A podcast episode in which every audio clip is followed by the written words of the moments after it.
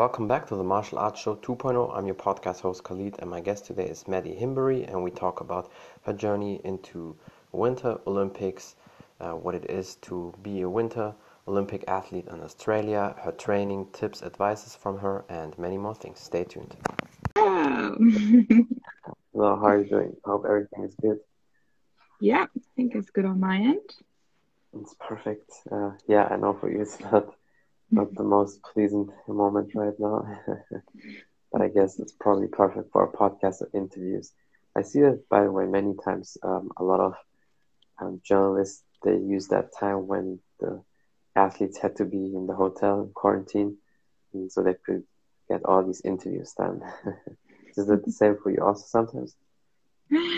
Um, well, you're my first. I guess I. Uh, oh, so... okay. Not That's quite that in demand. it will come with the time for sure one day, and uh, yeah, let's just say we can start. Tell people who we are and a little bit about your background. Um, my name is Madi Himbury. I'm an Australian Winter Olympian. I skied at the Pyeongchang Games for freestyle mogul skiing. Um, I originally came from a gymnastics background and I switched to skiing when I was 14. Mm-hmm. Um, and I'm aiming to go to the next games, which is next February in Beijing. So fingers crossed that all goes ahead. Yeah, definitely. That's that's really cool. That's an interesting transition from gymnastics to um, skiing. So how did that happen? um, well, skiing. So in our sport, we have bumps as well as jumps. So the transition actually is helpful in terms of like the aerial skills. So I already could do backflips and stuff. So yeah. that part is a lot easier for me. So I had to work really hard for the skiing component. Um, but I just done ski, uh, gymnastics from a young age, and we always skied with our family. And I met some kids down at um, the snow that were in this um, program at Perisher, and I just really wanted to do what they were doing. So I begged my mum to join the local program, and then the rest kind of fell into place. So basically, um, would you recommend when somebody, you know, wants to ski that maybe they should do gymnastics first because it could help? Uh, I think every kid should do gymnastics as a young age. I think it like yeah. it um, creates a lot of coordination, strength, as well as discipline. Um, but elite gymnastics is a different thing. Um, but recreational gymnastics, I think everyone should do it. Uh, but for skiing um, in Australia, the interschools competition is probably the best way to get into that. So they have all different races at like a fun level with um, you can compete with all your friends. You meet boys from different schools, which is really exciting in high school. Um, and that's a way to figure out which sport and which snow sport particular that you like. Yeah, I think definitely what you said with the gymnastics is so true. I wish when I was a little kid, I, I did that because you have, I mean, you can always learn certain elements, aspects from gymnastics later, but I think you learn early on the perfect body control and you will be really strong when you do that. Flexibility, everything. And that's a perfect foundation in whatever sports you do later. Uh, so I think everybody who has little kids out there, they should definitely put the kids first into gymnastics because that's the perfect strength and conditioning training anyway. And as a kid, you don't touch weights, so that's the best way to you know be strong, flexible, mobile, everything, mm-hmm. explosive, and it fits definitely and works and helps in a lot of sports actually also. Yeah, I still go to gymnastics as well at home. I go to adults gym, and there's a lot of people there that are doing it for a workout as well, where yeah. you just do all this body weight stuff, and that is enough than going to the gym and lifting heavy weights for sure. Yeah, that that's really cool. I like that you still do gymnastics, and many super athletes do that, and it definitely benefits them. So you basically were your whole life always active as a kid from gymnastics. When did you start? Uh, what age with gymnastics? Uh, three maybe. My mom is very like super super fit, and so she always pushed us to do things and get outside and be active and like we'd have to go to like different lessons and tennis camp in school holidays. And it didn't matter whether we liked the sport or not, we go. um, mm-hmm. But I am thankful for that now. I do love being outside. I do love doing activities still. Um, but yeah, we did every sport, a lot of different sports. So that was fun. That's, that's really cool. Uh, I think it, it's a great benefit when you um, had a childhood always full of activities and sports and workout because it sets you up for so many things later in life and discipline, the structure you have. And if you compare yourself to other people who didn't have that, there's definitely a big gap. so yeah, no, I'm thankful. So thanks, mom. definitely, when she's uh, listening, ma'am, you did a great job. and so then with 14, you started with um, skiing. Was it always an interest for you uh, also as well, or did it just happen? Um, I love skiing, um, but I was pretty like set on gymnastics for quite some time. But then that like passion kind of dropped off, and that's where yeah. skiing picked up some more. Um, but I knew moguls was my favorite event because I like that it has different components to it. So it's like interesting in terms of you're not just focusing on one thing every day in and out. Um, you can focus on speed, you can focus on turn technique, focus on jumping, and then obviously putting it all together is another skill in itself. Um, so I like that, and I like that you can be on edge, and I like the exhilaration at the bottom of the run that you you did this like monster thing. Um, so yeah, I don't know. So when I was 14, I was pretty, you know, set on it. But mum did sit me down. I think when I was 15, I got selected for a development camp overseas. And she was like, How serious are you? You need to commit to this because I was quite a feral teenager running around, getting up to no good. And so she wanted me to verbally commit to her that, like, her investing in her time and money to send me overseas was worthwhile. And I remember that conversation. and I remember agreeing that I would put everything into it. Um, and so, yeah, I did. and it worked out well. So I'm glad mom took the gamble. yeah, definitely. Sometimes it's good when, when parents put it all into the kids because when they know, and also, honestly, I think if somebody is really good and there's potential there, you, you notice that. It, it's not like with every average kid. So you definitely see the difference. And obviously, um, you have to be, especially when it comes to Winter Olympics or you know the Winter Games, you have to probably train a lot of times overseas, like you said. Um, so basically, were you half time growing up in uh, Europe or America, or where did you spend your time in? Uh, most of our time would be North America um, and Canada. We we'd go overseas for like three months, I would say, at that like yep. school holiday period. Um, that was the big season because they have a lot of um, competitions over there rather than in Australia. Our season is good for training, but it's pretty mm. short because um, the snow starts to melt and we only get one or two competitions. Um, so, yeah, we spent a lot of time chasing around the winter. Um, and on a big year, I'd be away for probably nine months a year total. Oh, yeah, it was probably very hard, uh, especially as a kid, right?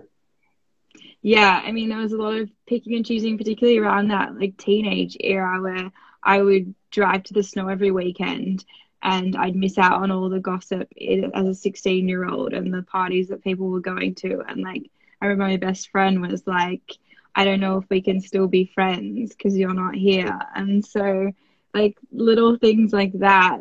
But yeah. I don't know, I, I realized I loved sport and really wanted to do it. Um, yeah. And it also kept me out of a lot of trouble, I think. Mm-hmm, so mm-hmm. I think I was really lucky to have something I was so passionate about at that Definitely. age and going yeah. through that difficult time. 100%. I think, and also you brought up some very interesting point, uh, maybe for people who listen right now and they have to choose between friends and career. If mm-hmm. a friend or so called friend um, tells you, okay, you have to choose, or uh, maybe you're not friends, mm-hmm. then maybe it should be an indicator that these people are not really good for you anyway. And my parents always also told me basically, there's no friends, you know. So when you have a choice when you want to achieve something and they you know put you on edge then these are not really your true friends because true friends they will support you. Even if it's maybe distance they will be happy if you get if you will be a pro if you achieve it. And not like that okay come on hang out with us mm-hmm. on the street and doing you know nothing just shenanigans it's it's not good. So i think probably was also very tough for you but in hindsight you can be happy that you you know choose the path uh, for the great career right yeah i mean i think we were just young and that's that girl i'm still really good friends with. So i think it was just a phase and a passing comment but it's something you remember. But also those people that stuck with me and through me like through all those years of me not being here and coming and going are my closest friends. Mm-hmm. um, but you do get to meet a lot of cool people on the road too um, but we're on an individual sport. So it's not that like team vibe and that's something that i wish if i could pick another sport if i had a team sport where you have that bouncing off teammates where you are using each other to get better and work together rather than sometimes our team is you're fighting against each other to be better than each other. So it's easy to put each other down and not support each other. So that's uh, something I wish that was different about my sport or like the environment I'm in. But it's also nice to only rely on yourself and your performance and not have to worry about other people and blame other people, I guess. That's definitely true. That's the biggest benefit of that. I can totally relate to that because in martial arts, basically, it's the same. But it's very interesting that you say that because although martial arts, when you compete, it's still you know a single sport basically because you are in charge, but you obviously still have your teammates, your gym mates, you train with them. But in martial arts, usually if you take the right gym, it's like family, and it seems like with with skiing in your sport, it's it's then a little bit different. So um, how is that? How many people are usually on a team, and do you only do you your solo training, or you, do do you train with the other so-called uh, teammates? Because it seems like it's basically more code or more distance than between all of you. yeah, um, I mean, we have like I think there's like ten of us that would be training in the same area at the same time. Uh, we used to be really close, but into the last games, we particularly the girls, we all got pinned against each other in competition where it didn't matter what our actual result was, it just mattered if we were beating our teammate.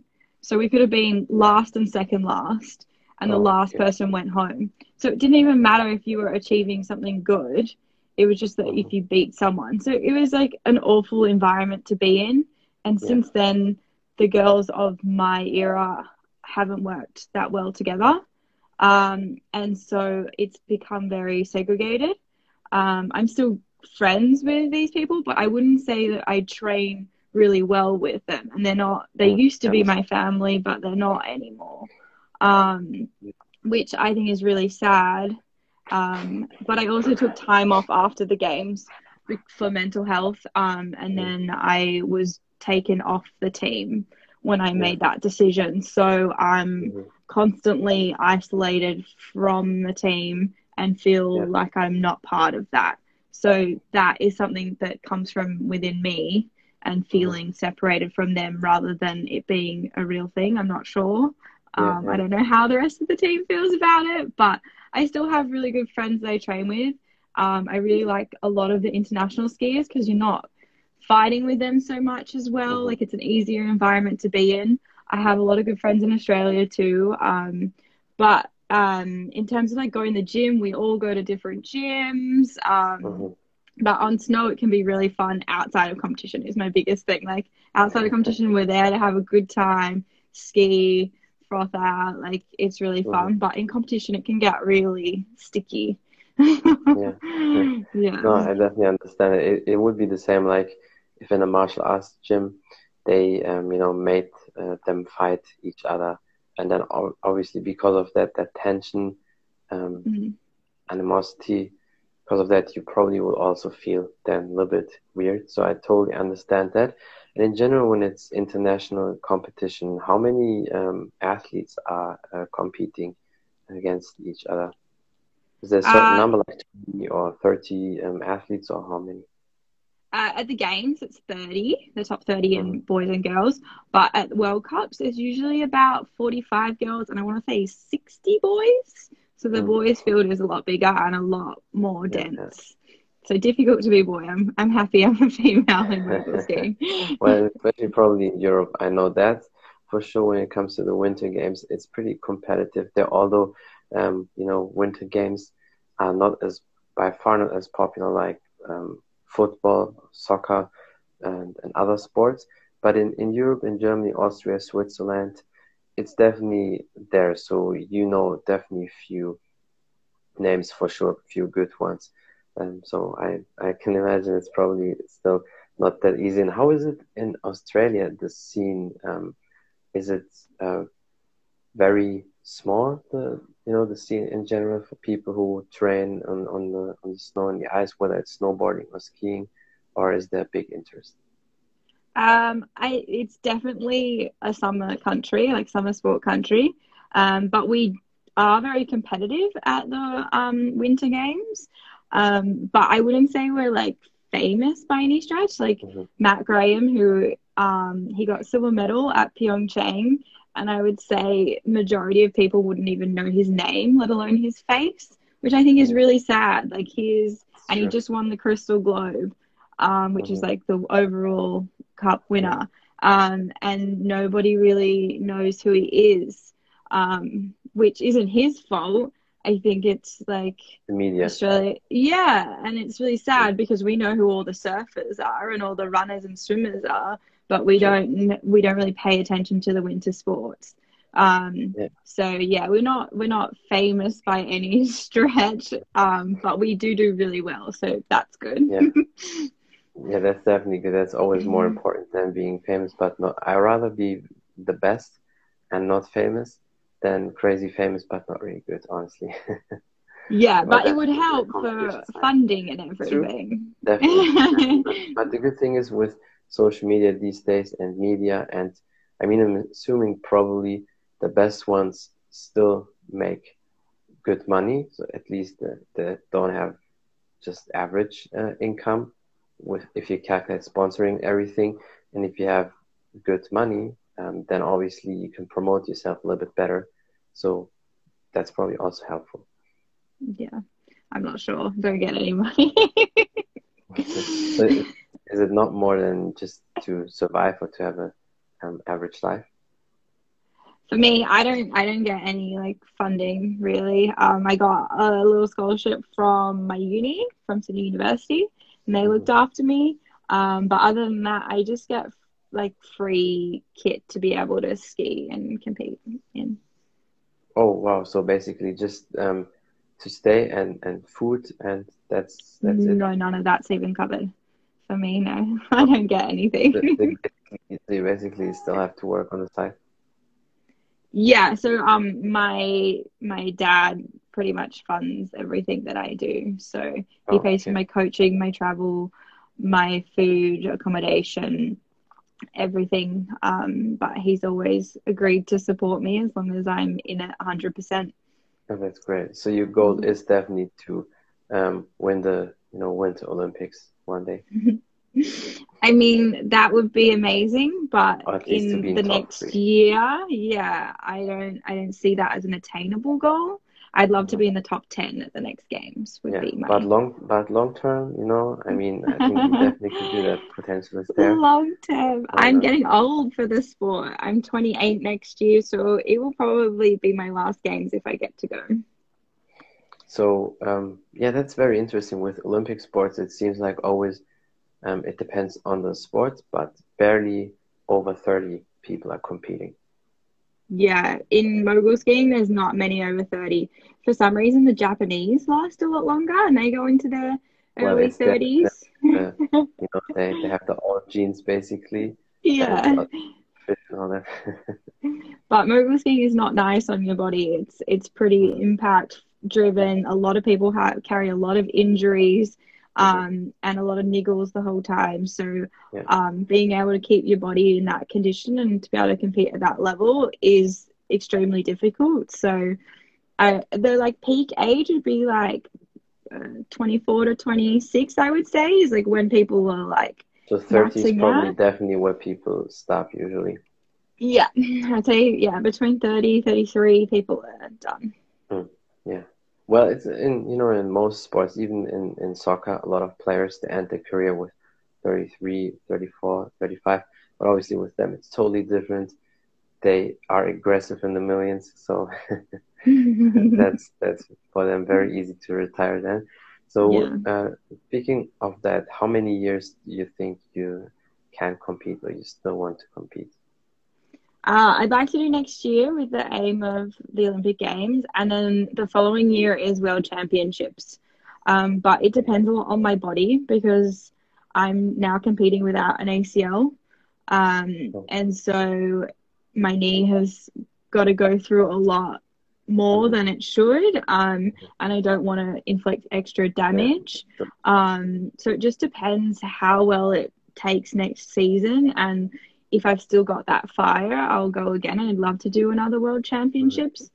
but if yeah. i don't then so yeah. be it so yeah, yeah probably another two years oh that i mean that's definitely a good time frame where you can put it all in and achieve um, something and you also mentioned that with your ACL, do you um, train in the water? Because that definitely can help you, like training in the pool. If you have access, if you can make it possible, I would definitely recommend that to you mm-hmm. because there's a, um, and I can send you his account, uh, former UFC uh, champion. He had in 2011 uh, ACL surgery. And what he did, he did, you know, aqua training basically in the pool because you can load it still um, very good and there's no pressure on the joints and that definitely helped him a lot he trains with these ankle weights and you know just if, like if you would lift weights in the gym but you do that in the water and it definitely helped him a lot and since then no injuries. So maybe that could be also a thing for you. Yeah i did a bit of water stuff earlier on when um it was really sore but unfortunately, because we're impact sport, I have to practice on land, the impact. Mm. So yeah, I yeah. spend a lot of time actually in San Diego um, with Zach. I saw him yeah. just log on before. Hey, Zach. Um, and so we're working on better like hip and foot control so that my knee doesn't have to take as much. No, I mean, I mean, he also impact. still did his, he also still did his martial arts and it's also contact. But for him, it was because he did his strength and conditioning training a lot besides the gymnastics training what he did in the water so i think that made him stronger and helped him a lot. So that could be you know an assistant to your strength and conditioning training and maybe you um, you know can hold it up better with the impact if you train in the water and then you go on the on the snow so probably you, your body can hold up better mm. at least for the two years hopefully. Yeah and, and speaking of, of that, of the training, how do you um, prepare yourself besides on the field? Um, how is your strength and conditioning uh, routine? I see you do a lot of lateral movements, you know, side movements, engaging the core control, um, single leg exercise. It seems like that's very important for that. So, yeah, how do you train? Um, yeah, I spend a lot of time in the gym. Um, I do a lot of rehab work, which is um, like on that single leg stuff that you're talking about, with like that hip control, a bit of isometric, a little bit of movement up and down, and then being able to like move your body around a leg and hold that leg in that same position. Um, as well as like we lift heavy weights, we want to be fast, so we're going to lift them fast too and then we got to be able to be quick on our feet. So we do a lot of speed work, a lot of running, um, and we want to be fit because we're going to mm. train at altitude. So uh, a lot of bike stuff people are into. I'm not really that into it. I run a lot, um, and then um, also that acrobatic work. So um, gymnastics, plyometrics, keeping upside down anything. I mean, we just do a lot of different things. I try and like play a lot of sports when I'm off, like tennis, spike ball, run around, keeping agile. But we we got to mainly find this balance between being really strong and being too heavy, because um, you don't want to carry too much mass down the hill because it will increase the impact you've got to take, but you also want to be really fast. So you, the lighter you are, the easier it is to move quick.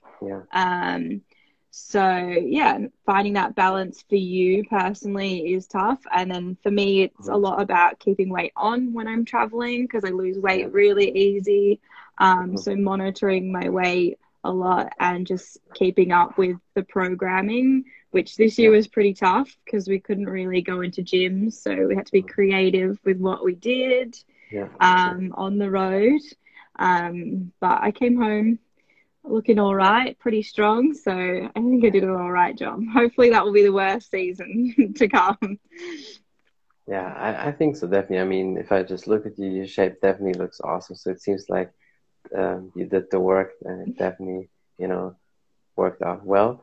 And but speaking of that, because you said something very um, interesting in terms of because it depends always on on the sport, how many muscles you should have too much, too less, and height, weight plays a role. Is there um, also an importance of weight or weight category, or it doesn't matter? Um, it's just about what is the best for you? Because obviously with martial arts, there are different weight classes, but I'm assuming with skiing there is no weight class. It just it depends on yourself and how do you deal with that, right? Yeah no it's totally up to you and what you feel comfortable at. Um, obviously you'll be guided by your country. Um, australia we're quite like gym focused and we're probably one of like the muscliest teams out there. Yeah. um, but other so you teams like to be like... strong and heavy basically yeah rather than other teams won't won't really yeah. um, go in the gym so much. They'll focus on being light and being fast. Um, but yeah, for me, like it was finding that right ideal weight. Like I like to fluctuate between 56 and 57 kilos, which is like mm. one kilo, that's it. But if I drop too low, I get sick, I get tired, drop too high, too heavy. So mm-hmm. um, it's yeah. knowing what that is for you um, and what makes your skiing the best because it, it is like a technical sport. you definitely need to know your body very well. It's in, in martial arts, it's definitely the same also. And does height uh, play a role with that? Because obviously, like we talked in the beginning about your gymnastics background, for good gymnastics, at least Olympic ones, they need to be a little bit shorter. Um, is it is there any difference for skiing if you're very tall or very short, or it depends on your technique then? Um, no, I wouldn't say it really matters. A lot of the girls are pretty short. Um, there is some taller boys. People say it's important about your femur length in comparison to your shin length. I don't really know. There's nothing I can do about that, so I'm not going to focus on it. Um, but you can choose the skis you ski on. So the length of your skis compared to your height, I would say, would be the most important thing. So how aggressive a skier and your turn shape will affect which ski length you want to be on. So, mm-hmm. um, figuring out which one is right for you is probably more important than focusing on your yeah. actual height. that's that's very very interesting. It, it, seems like the same with with the bike. Somebody rides a bike, or the the professional bike rider, like Tour de France or so. For them, it's it's the same. The seat it has to be perfect, hip height, not too high, not too low it seems like with the ski the same. But also, you know, in martial arts, also with gloves, there's also different how it fits on your fist and wrist. So it seems like with every sport, the equipment definitely also does play a role. Oh yeah, like um, and the ski brand, ski type, um, it's important, and you can see people skiing change in one run from a different set mm-hmm. of skis. So yeah. it's important to know which one you like. Yeah. And would you say you are uh, at a good height for yourself for for the, for your sports, mm-hmm. or would you say it, you know it, it depends? Because obviously, uh, gymnasts they're pretty short, and so you also did that. Were you too tall for for gymnastics um, in terms of you know being at that high level, or was it perfect for you? Um, I'm 164 centimeters, um, yeah. so I'm not tall by any stretch. But I wouldn't say that I'm too short for mogul skiing. No, it's a normal height for a woman. It's, yeah, I mean, I, most most people about my height. I wouldn't want to be any shorter because like some moguls can get really big, and then you've got to absorb with your knees will hit you in the chest, so you don't want that. Mm-hmm. Um, so definitely no shorter, but I, I could be taller if I could take it, maybe. yeah.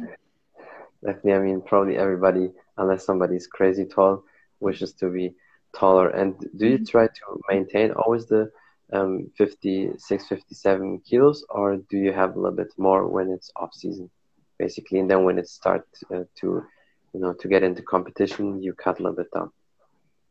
Uh, no, I try and maintain because um, I do drop over a season when traveling. So mm-hmm. Um, I'll try and go in even on the like 57 side because I'll know that I will drop a little bit of weight um, in yeah. the season, but I don't want to get sick and I don't want to get tired while training. So um, just making sure I monitor that. But yeah, no, we don't we don't have to like drop and come up and down and anything. Yeah, and then obviously nutrition is also very important, like for every athlete. Um, how do you um, eat? Do you follow specific nutrition um, plan, or you just go with the feeling and try to eat as healthy as possible? How do you do that? Um, I have a bunch of food intolerances, unfortunately, so it's really annoying um, because I mean, not this year, but previous years we get on World Cup, you get um, just like food buffet given to you. And so eating from that can be difficult. If there's things that I can't eat, I might end up just with the salad bar, which that's not going to oh, do it in terms yeah. of nutrition. So having a backup plan, having lots of protein always in case I can't eat food. Um, yeah. particularly in the Asias when we go there, it's like it's tough to find foods, um, particularly snacks and things. Yeah. Um, what so, about can you can you eat them like cashews, almonds, and all that? Um, I can eat cashews. Um, I'm not meant to eat too many of the other ones. Um, yeah. my diet's weird in terms of I can I can have a little bit of everything, but the yeah. more I eat of everything, the sicker I get. And when I'm training, I'm eating so much food, so my tummy is already agitated. And then if you put stress into it as well, when I'm getting into comp season, then my stomach's even more agitated. So that's where I lose all that weight, um, yeah, and it's really hard to keep up. So making sure I have foods that I can eat. Um, I eat a pretty bland diet, but I eat a lot and eating constantly as much as I can, some carbs all the time. So, um, yeah. Well, that's that's the gift of an athlete. You know, you can eat a lot, and, and that's perfect. That's why a lot of people work out to eat a lot. yeah, people get jealous, but um, yeah, no, yeah. it's always finding the time to get that food in.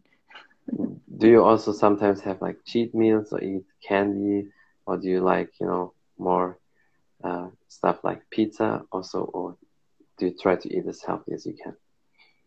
Um, no, I love I love food. I love dessert. I love ice cream. Um, that's good for my stomach. So I eat a lot of ice cream in a way. I like chocolate. I also love pizza and pasta. I just am allergic to tomato, so it's hard to get that without tomato.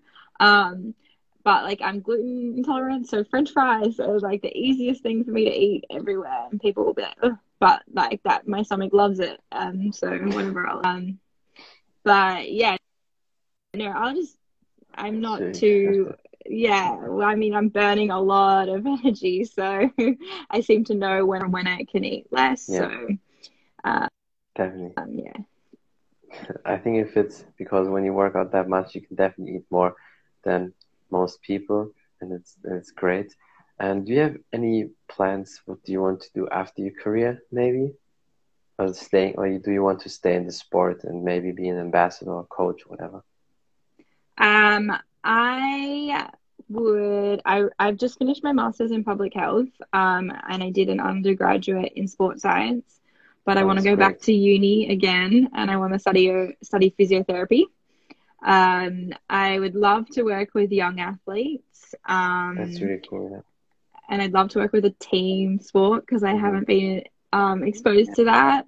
Um, but I would also like to stay involved in sport and volunteer at um, as like a um, support staff for like Olympic yeah. Games, Com Games, those sort of things would be really cool.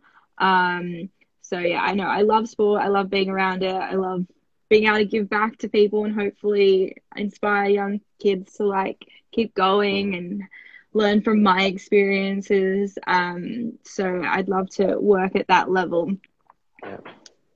I think it, it definitely would fit to you being, you know, a fitness coach, uh, physical therapist, all that in that region, it's perfect because you worked out anyway your whole life. You have a lot of mm-hmm. knowledge there, and then with the studies and everything, that would fit so perfect. It's awesome. And um, yeah, do you have anything else you want to say? Something you want to promote? Maybe some last advices for people? Um, yeah. Um, my one other thing would be about mental health um, mm-hmm. with athletes. Um, I struggled with it through um, competition and um, panic attacks and anxiety. And I feel like it's because athletes aren't really focused on in that area. Um, it's all mm-hmm. about pushing yourself really hard in the gym and just getting results. So, um, any other athletes up and coming to like buy into the psychology side of um, sport and really focus on that part. Um, because when you get to that high end and those stressful times, um, even in or outside of sport, it's important to have those like coping skills to be able to deal with that stress and pressure. Um, because that was like one thing that let me down in um, 2018. And I wish I could do that again um, and differently with all the knowledge I have. But I also think it's because we don't place any importance on it in sport, and so that's something that I would like to see changed. Um, yeah. So hopefully in the future.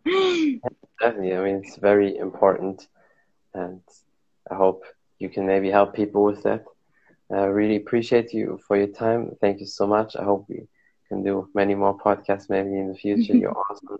Definitely keep it up. And yeah, I hope to see you soon again. Yeah, thanks for having me. Anytime, Dan. Have a great day and bye, everybody. That's it from the Martial Arts Show 2.0. I'm your podcast host, Khalid, and my guest today was Madi Himbury, and we talked about her journey into uh, the Winter Olympics, being a winter Olympic athlete in Australia, her training, what it means, what the suffer is, uh, tips, advices, and many more things. Thank you for watching. Thank you for listening. Don't forget to follow her on Instagram. Her journey is amazing. The content is awesome. And follow me as well on Instagram. Just type in the Taekwondo artist and you will find me. If you want to know more about the podcast, you can listen on Spotify or iTunes. Just type in the Martial Arts Show 2.0 and you will find me there. Thank you for the support. Until next time, bye everybody.